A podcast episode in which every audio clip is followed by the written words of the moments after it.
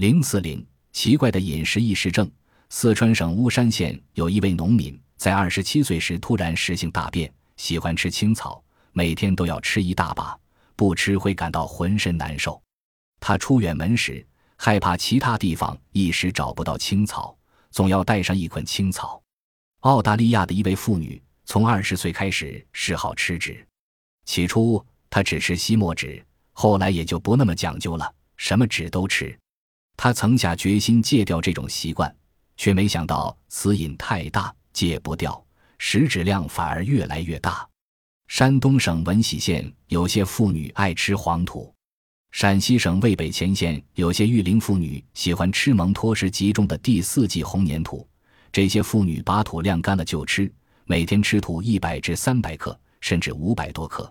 据说他们觉得这些土吃起来香酥可口，味道很好。南非有几个喜欢食血液的人，他们不仅饮人血，而且吮吸动物的血液。每当他们想吃血时，便揪住一个人拼命撕咬，直至对方皮破血流，才用嘴吮吸伤口处流出的鲜血，真是嗜血如命。我国古代文献中还记载，南宋时有个叫刘墉的人，特别喜欢吃疮痂，自己生了疮，不等痂落就剥下来吃掉。附近有人生疮，他就登门求家，以一饱口福。他还说，疮痂的味道比鲍鱼还鲜美。这些千奇百怪的饮食习惯多不胜举。他们为什么会有如此古怪的饮食习惯呢？原来，他们的饮食习惯在医学上称为异食症。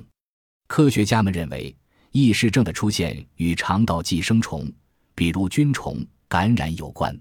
喜欢吃泥土。青草、纸，甚至疮痂，可能就是这个原因。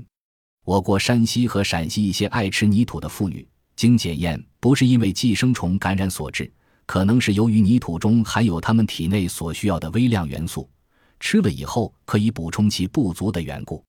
至于南非那几个人喜欢吃血液，是因为当地水质中含有较多的一种微量元素，而这种元素过量会刺激中枢神经系统。使体内生理机能发生紊乱。总之，引起异食症的原因很多，可能是心理方面，也可能是生理方面，可能是人体自身方面，也可能是生态环境方面。因此，需要具体情况具体分析。